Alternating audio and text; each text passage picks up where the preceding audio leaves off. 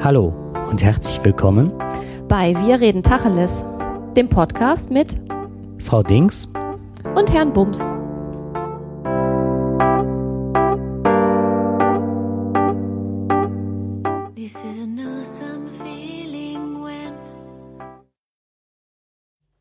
Ja, hallo zusammen. Heute haben wir alternative Lebensmodelle uns vorgenommen und noch einige andere Themen mehr, aber da wollen wir jetzt unser Hauptaugenmerk drauf richten. Oh, ich dachte eigentlich, wir haben nur zwei Themen. Das eine sind die alternativen Lebensmodelle, die wir letzte Sendung, in der letzten Sendung auch schon angekündigt haben. Und das andere ist äh, AfD als Thema. Ich habe mal Fußball. Ach, Fußball. Oh, oh was? Ja. Das hast du mir nicht gesagt. Nein, mit Absicht auch nicht. ah, okay. Okay, los geht's. Also, ja, ich habe ein bisschen recherchiert im Hinblick darauf, dass wir uns letzte Woche ja schon mal zu den ähm, zum tradierten Familienmodell geäußert haben. Und ich will jetzt gar nicht zum tradierten Familienmodell so viel sagen, nur zur Erinnerung, es handelt sich dabei um das Modell Vater, Mutter, Kind. Wahlweise zwei Kinder, ähm, verheiratet oder nicht verheiratet, macht mittlerweile nicht mehr so einen großen Unterschied aus. Ähm, aber darüber wollte ich eigentlich gar nicht so viel erzählen, sondern ich würde ganz gerne ein bisschen auf alternative Lebensmodelle eingehen. Ja, du hattest äh, im Vorgespräch ein bisschen darüber erzählt, was so die Haken oder was so ein bisschen die Krux ist an den tradierten Modellen. Ja, an, den, mal von an dem persönlicher Ebene gesprochen und. Ähm, also der Haken an dem her herkömmlichen Familienmodell ist, glaube ich, dass es nicht funktioniert und dass die Frau immer noch in einer großen Abhängigkeit ist. Jetzt gibt es ja aus einigen politischen Lagern die Forderung nach dieser Herdprämie, dass das immer wieder diskutiert wird. Ich glaube aber letztendlich, dass äh, dieses Familienmodell, der Vater geht arbeiten, die Mutter bleibt zu Hause, kümmert sich um die Kinder, dass das langfristig keine Lösung ist, weil die Kinder werden größer und verlassen irgendwann das elterliche Nest. Und spätestens dann wird es für die Frau schwierig. Ich glaube auch, dass wenn zwei Menschen so unterschiedliche Leben führen, dass das auch große Schwierigkeiten mit sich bringt. Ähm ja. Ja. Also ich fand das noch interessant, dass du gesagt hattest, ähm, da bin ich so ein bisschen zurückversetzt in die DDR-Zeit, dass das verschenkte Arbeitsressourcen ist, sind. Mhm. Das kommt halt erschwerend hinzu. Ne? Also es geht mir jetzt nicht darum, alle Familien kaputt zu reden. Es gibt sicherlich Familien, in denen das sehr gut funktioniert. Äh, die Scheidungsrate und die wachsende Zahl der Alleinerziehenden spricht aber eine ganz andere Sprache. Und ich glaube auch, dass in den meisten Fällen oder in vielen Fällen die Frau letztendlich benachteiligt ist, weil sie immer auf ähm, den guten Willen des Mannes angewiesen ist und auch darauf, dass er die Familie ernährt. Und ähm, ich glaube, dazu gehört schon ein gehöriges Maß an selbstreflektiertem Miteinander sein, um diese Belastung auf Dauer aufrechtzuerhalten. Und dann ist eben auch die Frage, ne, wenn die Kinder groß genug sind, was macht die Frau denn dann? Mhm. Geht sie dann nochmal zurück ins Berufsleben? Gehen wir mal davon aus, dass sie äh, in den meisten ja, gehen wir mal davon aus, sie ist in einem Beruf, wo man mit EDV zu tun hat. Wenn du da zehn Jahre raus bist, dann hast du ein Riesenproblem. Sei dann es hat sich das komplett gewandelt. Ja, ja. also das ist äh, und da brauchen wir auch gar nicht irgendwie drüber zu diskutieren. Es ist, ich habe das nochmal nachgelesen, es ist faktisch so, dass Männer 23, nee, formulieren wir es mal andersrum. Frauen bekommen 23 Prozent weniger Gehalt für die gleiche Arbeit. Und im Haushalt macht der Mann halb so viel wie die Frau. So, selbst wenn eine Frau also arbeiten geht, dann hat sie immer noch die Doppelbelastung zu Hause. Und dann sind wir auch nur beim Arbeiten. Wir sind noch nicht beim Karrieremachen oder ähm, einer Arbeit nachgehen, die über einen Acht-Stunden-Tag hinausgeht. Deswegen machen viele Frauen ja diese äh, Teilzeit oder Halbtags, damit sie dann auch noch die Kinder und Haus und Hof versorgen können. Und das ist einfach eine Ungleichbehandlung. Und für mir war, für mich war jetzt mal wichtig zu gucken, ähm, weil es fällt einem ja auch nicht so viel ein. Ne? Wenn man eine Familie gründen will, braucht man Mann und Frau. Dann kommt dabei ein Kind raus und dieses Kind muss nicht nur beaufsichtigt werden, sondern es muss liebevoll erzogen werden, es muss ähm, versorgt werden. Ja, alles, was dazugehört. Und das möglichst ähm, mit einem hohes Maß an Bindung, einem hohes Maß an Empathie. Und jeder, der acht Stunden gearbeitet hat und danach noch äh, fünf Stunden im Haushalt verbracht hat, der weiß, dass das schwierig dann irgendwann ist mit der Empathie und mit dem Eingehen und mit der Förderung der Kleinsten. Dann kann man viele Sachen auslagern und trotzdem ähm, bleibt es eine Doppelbelastung, die über viele Jahre andauern kann. Und das ist etwas, was ähm, auf Kosten der Familie geht, auf Kosten der Kinder und auch auf Kosten der Frau und letztendlich auch auf Kosten des Mannes, der nämlich irgendwann auch nicht mehr so viel am Familienleben teilhat. Und das ist etwas, was für den Mann auch ein auch nicht schön ist. Denke ich mal. Ich habe noch so einen Satz, als ich in der Ausbildung damals war, einer Mentorin, die damals in Vollzeit arbeitete und zwei Kinder hat und sagte, wenn ich nach Hause komme und meine Kinder sich ähnlich verhalten wie die Kinder, die ich in der Schule habe, mhm. dann reagiere ich nur noch professionell. Und das täte ja in der Seele weh, aber sie könnte nicht anders, um sich irgendwie einigermaßen mit ihrer eigenen Person noch über Wasser halten zu können, weil das, der Anspruch halt relativ hoch ist. Ja. Mhm. So, bei dem, ähm, das, ne also auch ein nicht zu verachtender Punkt ist, wenn die Frau zu Hause bleibt dann ist das verschwenkt, äh, verschwendete Arbeitsressource. Mhm. Ne? Also, das meinte ich jemand der DDR, dass ja, die Frauen genau. viel stärker eingebunden waren und die Kinder halt Kita-Plätze von Anfang an hatten. Ja. Mhm. Die Arbeitsressource halt sehr geschätzt war. Mhm. So, und ähm, bei uns ist es so, dass ähm, also alles, was so gemeinhin unter Patchwork-Familie fällt, ähm, ist bei uns als alternatives Familie, als alternative Familienkonstellation ähm, gegeben. Also da können ganz viele Familienmitglieder können das irgendwie übernehmen, ne? Ob das jetzt äh, weiß ich nicht, Stiefvater, Mutter ist oder der ähm, Opa oder die Oma oder man kann das Ganze auch ausweiten, indem ähm, da wurde zum Beispiel häufig gesprochen von Nachbarschafts ähm. So die eine passt halt auf das Kind der Nachbarin auf, dafür ist die dann zu einer anderen Zeit dran. Ne? Mhm. Also dass das nicht nur Familienmitglieder sind, die eingebunden werden, sondern auch ein großes Netz aus äh, Freunden, Nachbarn, entfernte Verwandte. Ähm, da geht es wirklich um, um ein Netzwerk aus, ja, Sympathisanten, also mhm. Sympathisanten im Sinne von. Im positiven Sinne. Halt. Genau, mhm. ne? Also es ist mir jemand sympathisch, ich bin mit jemandem befreundet und ähm, ich muss jetzt da und da hin und habe das und das, kannst du auf mein Kind aufpassen. Teilweise geregelt, teilweise nicht geregelt. Das fand ich ganz spannend.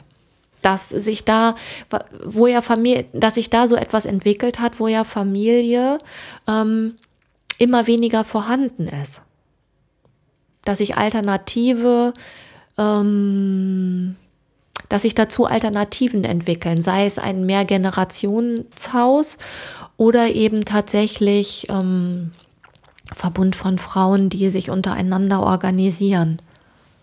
Ich kenne das noch von früher, da war das so eine Selbstverständlichkeit, dass, also meine Eltern waren beide berufstätig, Oma war zwar da, aber ich war auch teils Schlüsselkind damals früher, ne? Da bekam man halt so ein Bändchen oben mit einem mhm. Schlüssel anhängt. Und da war es auch äh, selbstverständlich, dass man auch ganz zwanglos zu den Nachbarn gehen konnte. Man wusste halt so drei, vier Nachbarn. Da konnte man hingehen, aber auch umgekehrt, dass Nachbarskinder zu uns kamen. Ja. Um ne, Hausaufgaben zu machen, was zu trinken oder auch mitzuessen und so. Das war eine Selbstverständlichkeit. Ja, aber das war früher alles, wurde das von der Familie geleistet. Ne? Dann gibt es die Oma oder. Ähm es waren super viele Mütter auch zu Hause. Damals galt es aber auch noch, da sind wir jetzt wieder bei den Tradierten, äh, ja. äh, dass Frauen schlecht äh, angesehen waren, die wirklich arbeiten gingen. Genau, wenn man mhm. es sich leisten konnte, das, dann konnte man sich das nicht leisten. Ob das heute immer noch eine Rolle spielt, das glaube ich nicht mehr so. Ähm, spannend fand ich in dem Zusammenhang, dass diese Netzwerkfamilienmodelle, also so wurde das genannt, dass äh, 4,6 Millionen Kinder äh, in diesen alternativen Familienkonstellationen aufwachsen und dass gerade alleinerziehende Mütter und Väter auf diese Art von Netzwerk angewiesen sind. Wenn ihr jetzt noch mal dazu, Das sind viele. ja, das sind extrem viele. Mhm. Und wenn du jetzt noch mal dazu bedenkst, dass man, ähm, wenn man Arbeit sucht, auch ja angehalten ist, den eigenen Wohnort zu verlassen, weil es vielleicht hier im Ballungsgebiet nichts gibt, aber im Osten Deutschlands schon. Und dass ja junge Menschen dazu angehalten werden, auch weiter weg zu gehen von zu Hause. Dann ist es auch kein Wunder, dass man ohne familiären Hintergrund irgendwo ist. Und dann ist man, wenn man dann eine eigene Familie gründet, ist man darauf angewiesen, so ein Netzwerk zu haben. Ne? Also ich denke da auch an so ähm, ja, Elterninitiativen, die so einen Verein gründen und das eigenständig untereinander organisieren, dass die Kinder dann beaufsichtigt sind. Das äh, sind alles Modelle, die, ähm, die funktionieren immer besser. Und ich ähm, habe einen, einen Bericht im Fernsehen gefunden, da ging es um ein junges Ehepaar, die ein Kind bekommen haben. Aber das ist, glaube ich, auch eher so die Ausnahme, weil man kann das nicht auf die Allgemeinheit übertragen. Die sind beide freiberuflich tätig gewesen und die hatten nun wirklich ihre komplette Woche sehr durchorganisiert. Also mit freiem Abend, mit gemeinsamer Zeit, mit äh, ich habe Zeit mit dem Kind und du arbeitest dann und dann. Dafür hast du die Zeit mit dem Kind und ich arbeite dann und dann. Ähm, ich gehe abends mit, also ne, Dienstag, Donnerstag sind deine freien Abende, Mittwoch, Freitag sind meine freien Abende, Sonntag machen wir was zusammen. Das war sehr, sehr durchgetaktet und funktionierte auch nur, ähm, weil beide sich ihre Arbeitszeiten selber als Freiberufler ähm, zurechtlegen konnten. Alles andere das funktionierte ja nicht. Freiberufler, ne? Du hast jetzt hier, Ja. ähm, du gehst jetzt nicht gerade hin, bist von deinem Chef aufgefordert, mal ein Wochenende wegzufahren oder Fortbildungen zu machen und so weiter und so fort. Ja, das fängt bei den Arbeitszeiten, auch selbst wenn du Gleitzeit hast, ne, dann musst du trotzdem um 9 Uhr anfangen. Und wenn das beide haben, dann wird es schon ziemlich schwierig. Dann, man braucht dann einfach eine Betreuung. Und mit der Betreuung hört es dann auch nicht auf. Die muss ja auch noch bezahlt werden. Ne? Also Das kommt halt auch noch dazu, ja. Ich kenne das, ähm, habe das jetzt häufiger schon mal gehört, dass da so große Firmen gerade in Amerika sind, wie Facebook und so weiter, die wirklich ähm, das verstanden haben, zu sagen, hier, wir sind angewiesen auf unsere Mitarbeiter und auch, dass sie sich wohlfühlen und dass man ihnen das auch ermöglicht, äh, kreativ zu sein und bei der Arbeit zu sein und sich auch bei der Arbeit wohlzufühlen. Und erst dann können die richtig produktiv werden, wenn sie halt wissen, das Kind ist Das versorgt. Kind ist versorgt und es ist Genau. gut versorgt Es ist gut versorgt. Und ich kann zu jeder Zeit mit dem Kind zum Arzt gehen, der hier, ähm, Kinderarzt, der ist jetzt hier angeschlossen, ne? der ist jetzt hier auf dem Campus. Ich habe Sportangebote, ich habe hunderte Restaurants und so weiter. Mhm. Es muss ja nicht so ausgiebig sein oder so, so äh, vielfältig. Aber die haben halt eine eigene Kita, die haben eine eigene Schule und was alles, damit die Leute arbeiten können und sich auch zwischendurch die Auszeit nehmen. Das können die selber bestimmen und sich um das Kind kümmern. Ja. Das wäre halt eine Möglichkeit. Da sind also auch beide von betroffen. Und es geht halt vor allem um diese ersten drei Jahre. Also nach dem dritten Jahr habe ich die Erfahrung, also habe ich die Erfahrung gemacht, dass sobald wenn das Kind im Kindergarten ist, dann hast du ja schon einen großen Teil der Zeit des Tages abgedeckt. Aber die Zeit davor, ne, da verändert sich zwar auch eine Menge, dass ähm, Kinder dann auch einen Anspruch auf einen Kindergartenplatz haben, wenn sie zwei sind. Und trotzdem bedeutet das, dass einer zwei Jahre raus sein muss. Und danach sind wir auch wieder bei dem Problem, dass du eine Doppelbelastung hast. Wenn du nach Hause kommst, hast du ein kleines Kind. Ein kleines Kind braucht Aufmerksamkeit. Das ist auch gut und richtig so. Und alles das, was ansonsten an Arbeiten anfällt, die wir alle kennen, ne, putzen, saugen, waschen, bügeln, das muss von irgendjemandem erledigt werden. Und da ist einfach keine Lösung für da. Das muss gemacht werden und es ist ungleich verteilt. Immer noch. So.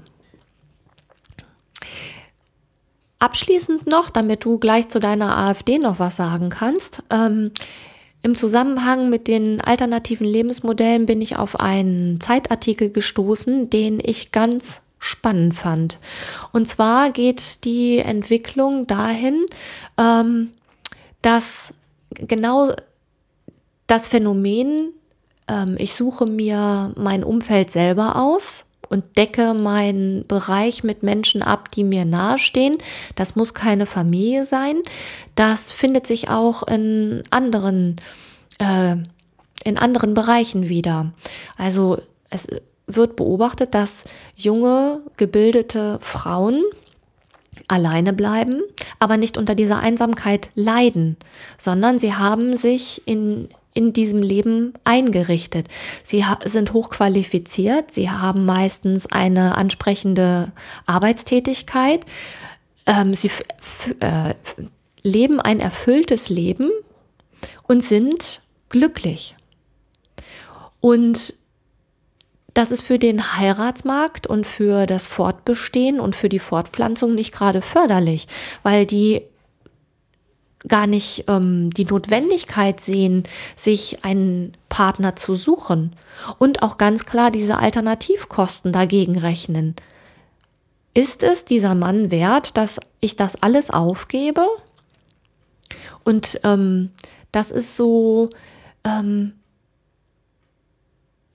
ich glaube, dass das eine Entwicklung ist, die für die Frauen sehr schön ist, aber für das Fortbestehen unserer Gesellschaft äh, nicht so, ganz so zuträglich ist.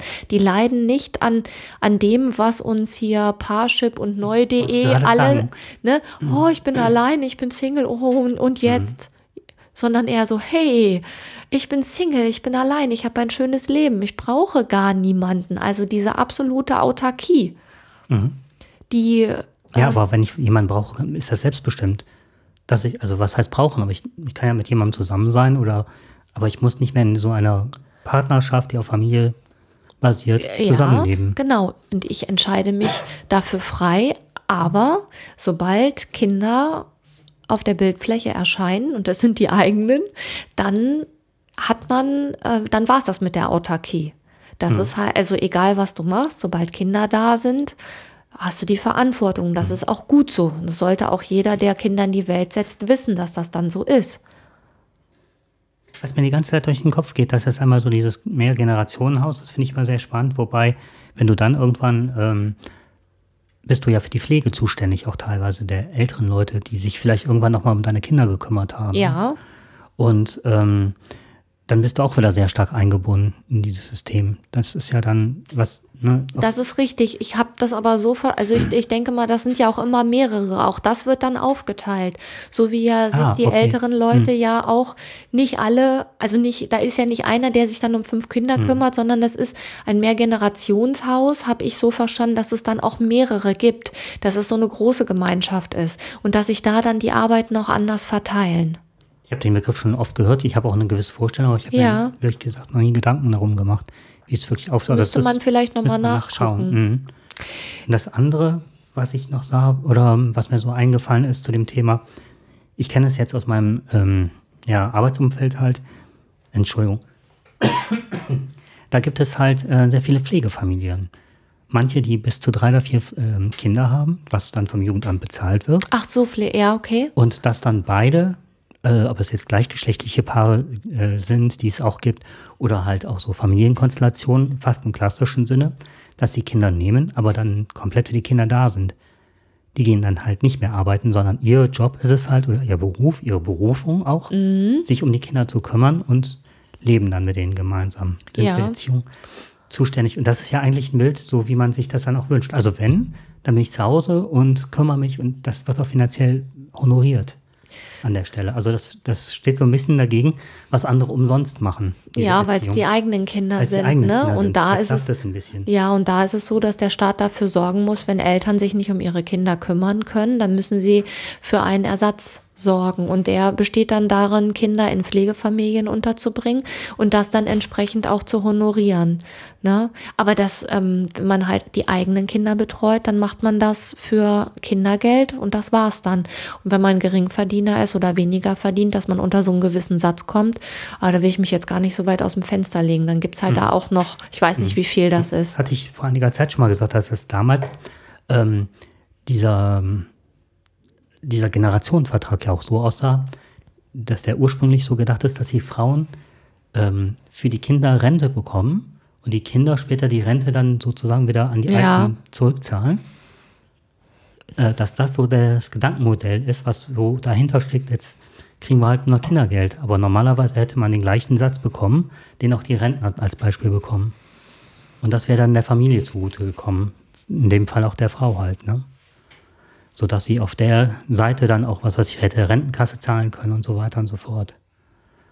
Ist leider wahrscheinlich wieder am Geld gescheitert. Es rechnet sich halt nicht. Mhm. Ja. Du hast auch was mitgebracht. Ja, und zwar hat ein Kollege mich gefragt, ob ich die Sendung mit der AfD gesehen hätte bei Plasberg. Und ich muss ehrlich sagen, ich hatte die Sendung nach kurzer Zeit abgeschaltet, weil mir die Frauke Petri so unheimlich auf den Senkel gegangen ist. Das ist halt die Parteivorsitzende der AfD, soweit ich das weiß. Und die hat das Ganze als Bühne benutzt. Und mir ging es schon ziemlich auf den Senkel, ähm, als ich die ersten paar Minuten gesehen habe und sie saß da wirklich so sehr arrogant, feist und lachte die ganze Zeit. Lachte? Also, lachte, also lachte oder ähm, äh, lachte, das ist so, so von her oben herab. Äh, also belächelte das belächelte alles. das alles, ja, Aha, belächelte ist das okay. richtige Wort. Hm. Und dann habe ich sehr schnell ausgemacht und habe gedacht, hm, das muss ich mir nicht antun.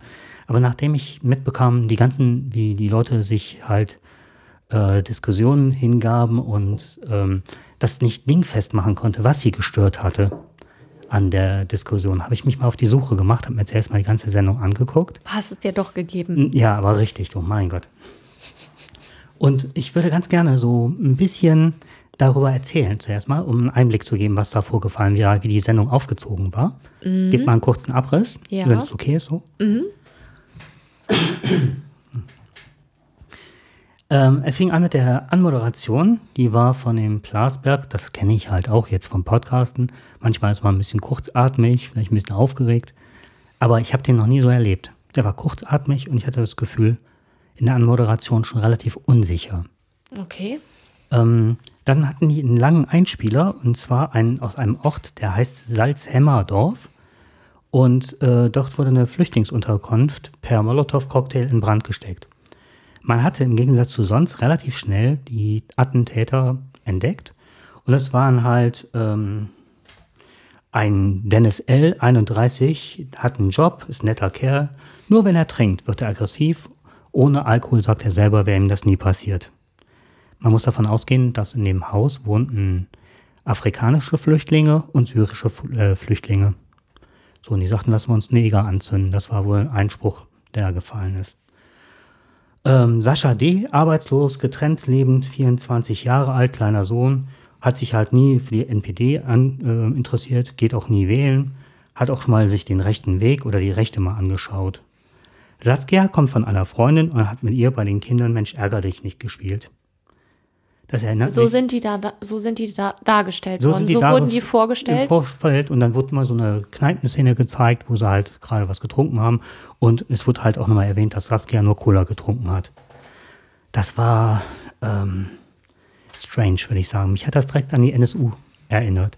Da wurde die auch dargestellt, ja, sind ja mit dem äh, Wohnmobil weggefahren, die haben sich wohlgefühlt, haben auch mal die Nachbarn eingeladen und sich auch um die Kinder gekümmert. Leute wie du und ich. Ja, die hatten ein bisschen andere Meinung da hinten, auch schon mal ein Hitlerbild. Aber so. eigentlich du, wie du und ich. Ja. ist ja fatal, ne? Ja, genau, so wird das ein bisschen dargestellt. Ähm, sie ist äh, arbeitslos und bezieht Hartz IV. Sie trinkt Cola.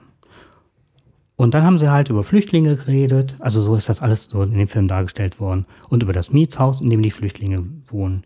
Der Bruder von einem jungen Mann, ich glaube von Dennis L., äh, sagte, mein Bruder ist nichts recht, er hat seine Meinung, wie alle anderen auch, und die hat ja jeder dritte oder vierte Deutsche intendiert. So radikal halt. Nur man darf es ja halt nicht so sagen.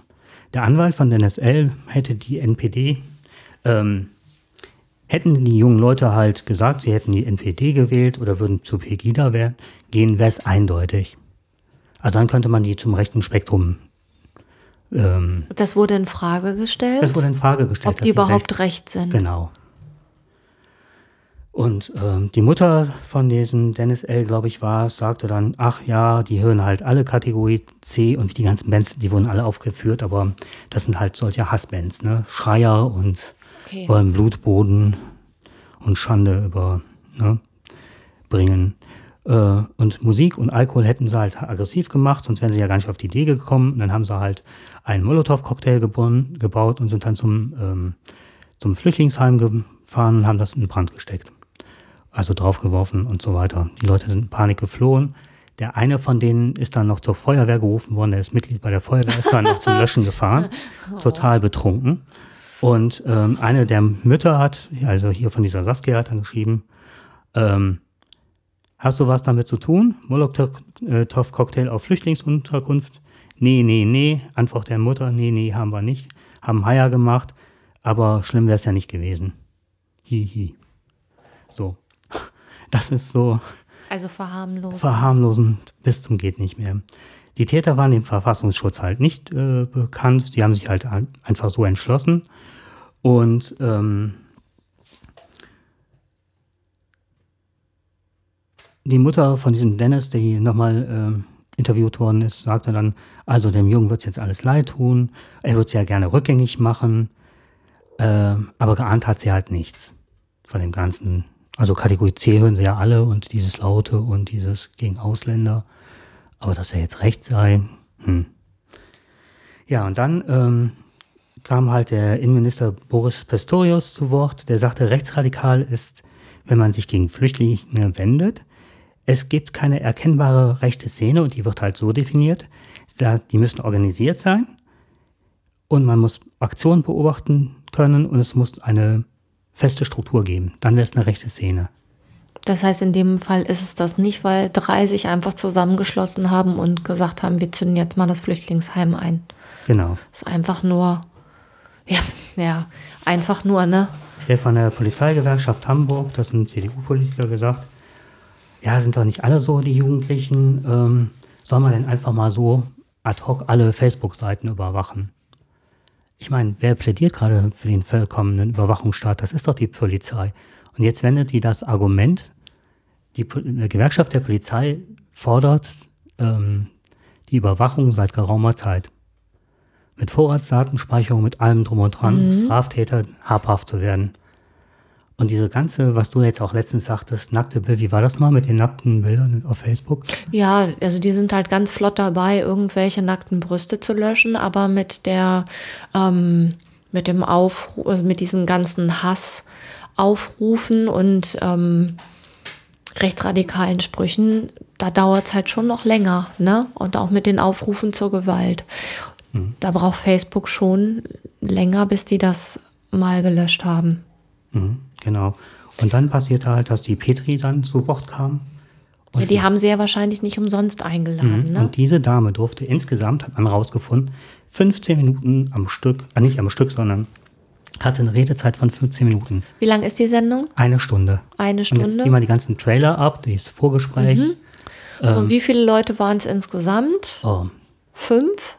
Ich meine fünf, ja. Fünf plus Plasberg oder war, ist der da schon ich mein, mit drin? Äh, fünf plus Plasberg. Also. Ja, dann kannst du mal hochrechnen. Dann hat die echt eine ordentliche Redezeit mhm.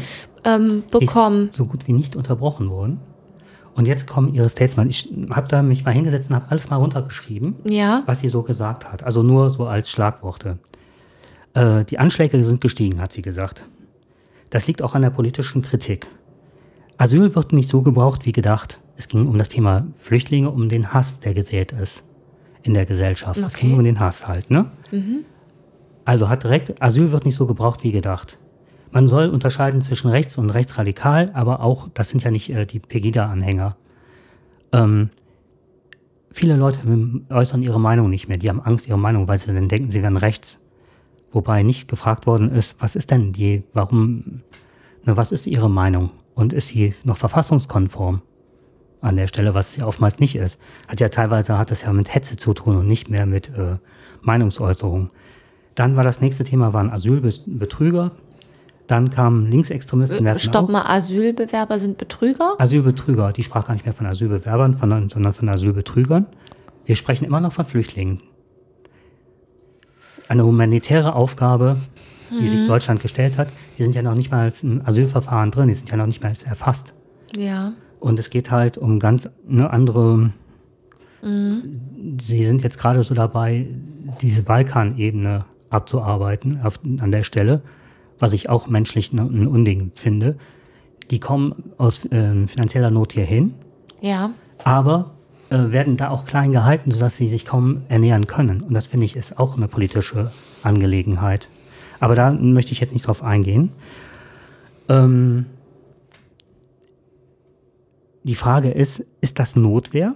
Wobei ich nicht verstanden habe, ob die jetzt meint, mit den Molotow-Cocktails die zu werfen. Weil äh, wir haben ja ein Staatsversagen auf großer Ebene. Polizei hat keine Kraft mehr. Es geht nicht um den Hass, sondern um die Sorgen der Menschen, dass der Rechtsstaat nicht mehr funktioniert. Behörden kommen nicht mehr Stopp mal. Wenn das, wenn, wenn das als Notwehr bezeichnet wird, dass die Menschen. Ich weiß nicht, ob die auf die Straße gehen, aber das ist sehr schnell gefallen, das Wort Notwehr. Ja, weil dann, ähm, dann, also das müsste man nochmal irgendwie recherchieren, weil das wäre ja schon ziemlich, eine ziemlich bittere Aussage. Das waren die alle im Grunde. Ja, natürlich, aber das hat nochmal eine andere Qualität. Wenn Menschen äh, Molotow-Cocktails auf Flüchtlingsheime schmeißen aus Notwehr, weil der Rechtsstaat nicht mehr funktioniert, dann stellt sie ja die Staatsgewalt in Frage. Vollkommen. Auch hier, das ist der nächste. Es geht nicht um Hass, sondern um die Sorge, dass der Rechtsstaat nicht mehr funktioniert. Ja, da ist es Sorge, dass der Rechtsstaat nicht mehr Recht Rechtsstaat nicht mehr funktioniert, heißt ja aber dann im Umkehrschluss ist es ja dann auch in Ordnung, Selbstjustiz zu üben. Genau. Das ist äh, Beziehungsweise, dass die AfD oder die Rechten irgendwann das Ruder übernehmen. Weil irgendjemand muss ja für Ordnung sorgen und dafür kommen sie ja ins Spiel. mhm, genau. Das ist so das, was ja, ja. dem Ganzen obliegt. Ähm, Behörden kommen nicht mehr mit dem Tagesgeschäft nach und dann mache ich gleich nochmal einen ganz genialen Bogen. Wir reden nicht von Hass, wir abscheuen Gewalt, aber wir wissen nicht mehr, wer da mitläuft. Bei der AfD, wir können, können wir ja nichts für, wenn da Rechte sind. Ähm, was noch? Äh, wir machen ja keine Politik gegen äh, Flüchtlinge, sondern es geht einfach um Wirtschaftsmigranten. Ähm, sie geht massiv auf andere los, wird extrem laut, unterbricht maßlos ihre Kontrahenten, die Ja. da sitzen, und äh, spricht jetzt davon, wie viel Hassmails ähm, sie bekommt, weil halt Hassmails auch, ähm, da war die Halalil, glaube ich, Dunja Halalil von ZDF. Sie sprach halt davon, welche Hassmails sie bekommt, aber wir bekommen ja auch Hassmails, also wir sind ja auch die Opfer. Und statt Lügenpresse spricht sie jetzt von Pinocchio-Presse. Äh, Plasberg ist hier, sagt, also Moment, das ist hier keine AfD-Sendung und Petri sagt darauf, ähm, aber das können wir gerne dazu machen, was ihr auch absolut gelungen ist. Das war eine reine Werbesendung. Dann, was ich eben meinte, was mir aufgefallen war, war, dass ähm, mir geht der Marquardt unheimlich auf den Zeiger vom Fokus. Ähm, der spricht immer, wenn man ihn anspricht, nicht auf, geht nicht auf Flüchtlinge ein, sondern sagt mal, ja, die Wirtschaftsmigranten, da müssen wir uns drum kümmern, das geht so nicht. Da habe ich zwei oder dreimal in Interviews jetzt gehört. Und der, ähm, also ein, eine Aussage von der Petri war noch, dass die Behörden völlig überfordert sind und am Rande dessen sind, was sie leisten können. Und der Fokus, das ist jetzt, ne, geht auch mal ein, ähm, geht mal nicht auf Flüchtlinge ein, also der Marktwort selber, sondern er geht auf, ähm, auf Wirtschaftsmigranten. Der steuert immer, wenn er gefragt wird, auf Wirtschaftsmigranten um. Die sind zu Unrecht hier. Als nächstes war ähm, eine Überschrift im Fokus, die habe ich auch zitiert. Äh, wie beeinflusst die Flüchtlingskrise ihren, Moment, wo habe ich Ihren Arbeitsalltag.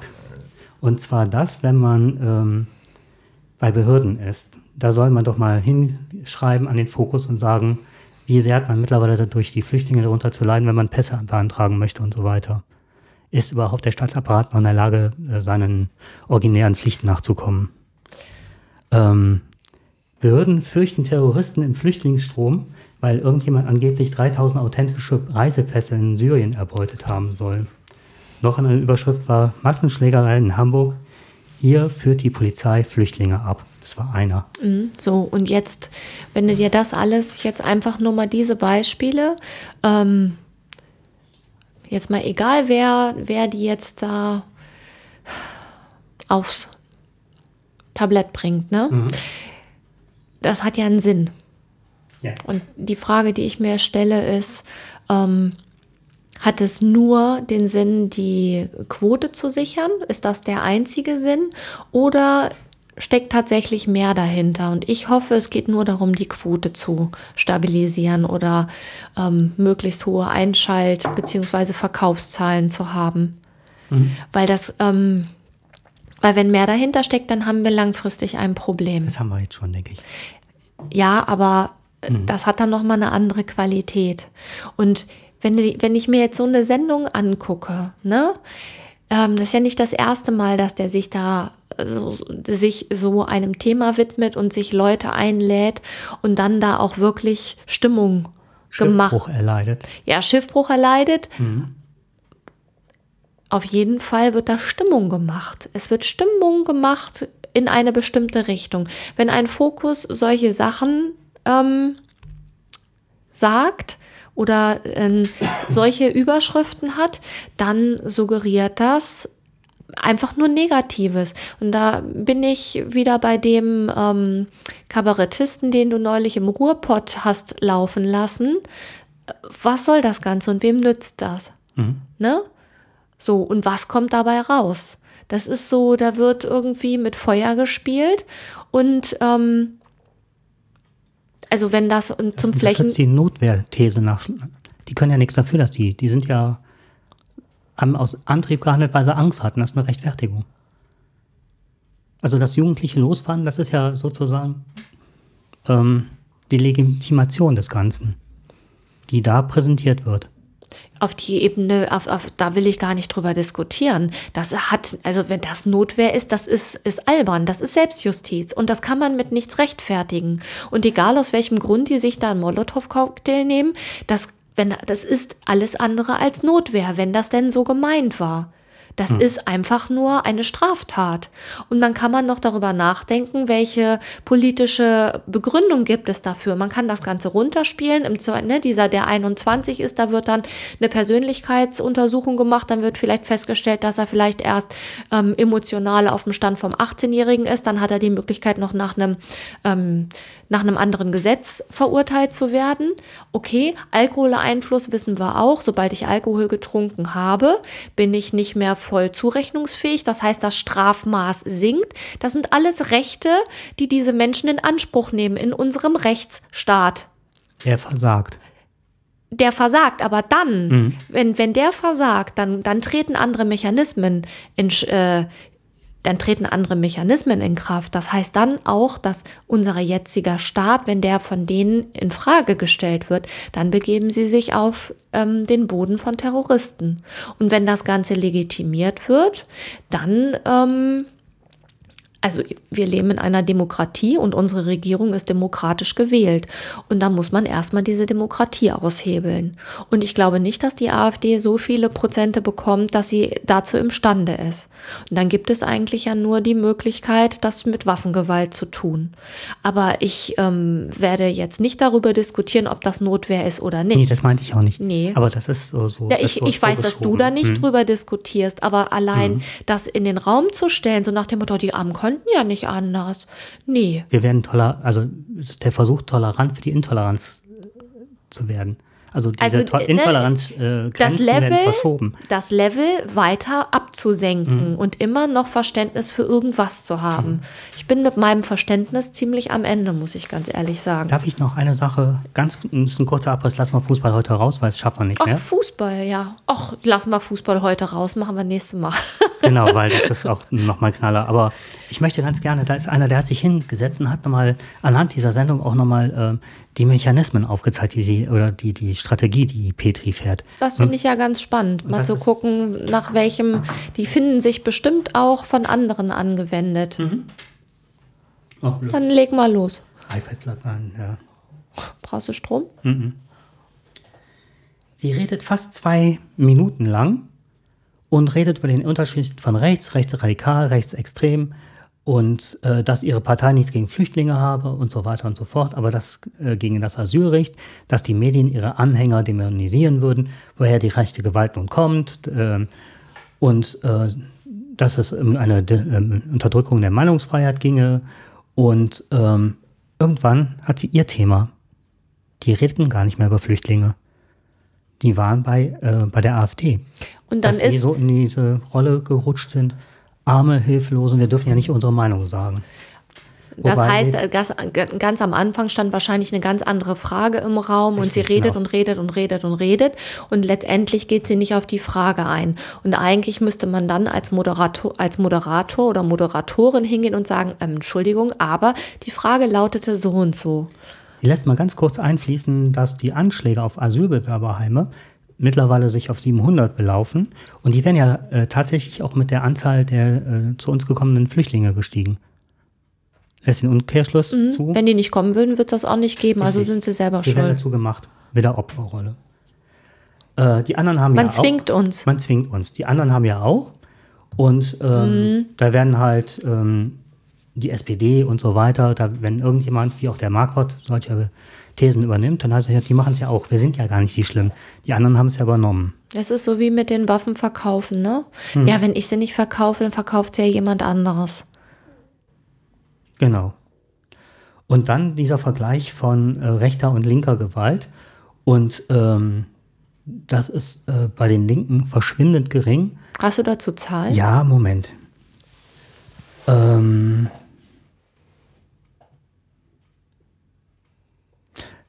viermal mehr von rechter Seite als von linker und zwar 16.559. Ja, aber solche Zahlen müssten die doch auch kennen. Also müsste doch ein Herr Plasberg doch parat haben. Richtig. Und auch dieser Medienwissenschaftler, der da saß. Der müsste das doch auch hätte das- parat haben. Richtig, genau. Da ist keiner drauf eingegangen. Ja. Ähm, und als einer der drauf, also der Pistorius da drauf einging, hat der Plasberg den zum Schweigen gebracht. An dieser Stelle müssen wir abbrechen. Der hat den nicht ausreden lassen, obwohl er die da hätte aushebeln können. Man hätte sie wirklich anhand ihrer äh, Raffinessen aushebeln können. Ja. Noch nicht mal thematisch, sondern von der Art und Weise, wie sie das Ganze angeht. Dann war das, das ist kein Thema. Es geht hier nicht um Hass. Darüber müssen wir hier nicht reden. Es geht hier nicht um Gewalt. Ich rede nicht über Straftaten. Darum geht's nicht.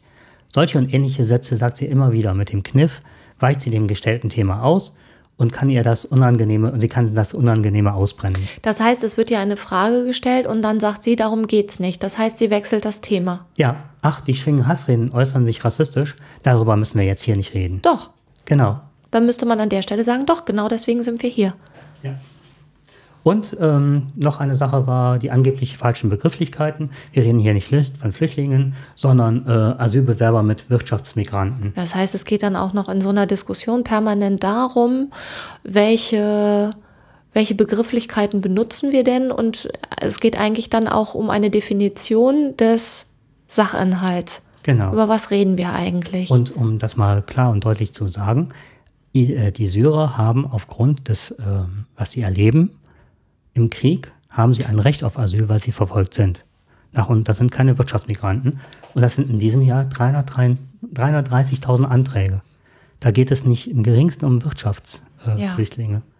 Also, auch da wieder, ne? Also eine kleine Anzahl von Wirtschaftsmigranten gegenüber von 330.000, die Ja. wirklich einen Grund haben, wird gegeneinander ausgespielt. Ist doch alles nur Spaß, ist der fünfte Punkt. Die Lügenpresse, äh, sagt Frau Petri, ist ja nicht mehr, sondern Pinocchio-Presse. Ich lese das jetzt mal vor, das ist von Falk Heunemann, der das rausgefunden hat.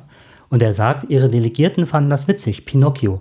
Nur zur Erinnerung, ist eine Märchenfigur aus Holz, die mit Feen und Tieren spricht und mehrfach zu Unrecht verfolgt wird, bis sie am Schluss erlöst wird. Was der Vergleich bedeuten sollte, wurde Petri gefragt. Ich habe äh, für mehr äh, Humor plädiert, das wissen Sie doch.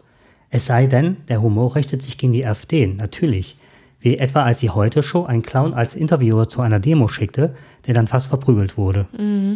So, das ist ne, die Unterschiedlichkeit des, der Wahrnehmung. Kannst du in den Show Notes diesen ähm, den Link dazu, ich, ja. weil, weil ich finde, ähm, wenn man diese sechs Punkte, die die benutzt, wenn man die mal weiß, Mhm. dann bin ich sicher, dass man das auch bei vielen anderen findet. Also zum Teil. Ich erinnere mich an ein Interview, was ich im Heute-Journal gesehen habe, wo Sigmar Gabriel zu einem bestimmten Thema Ja. gefragt wurde und die Moderatorin, ich weiß jetzt gerade leider nicht, wie sie heißt, ähm, keine Antwort bekam.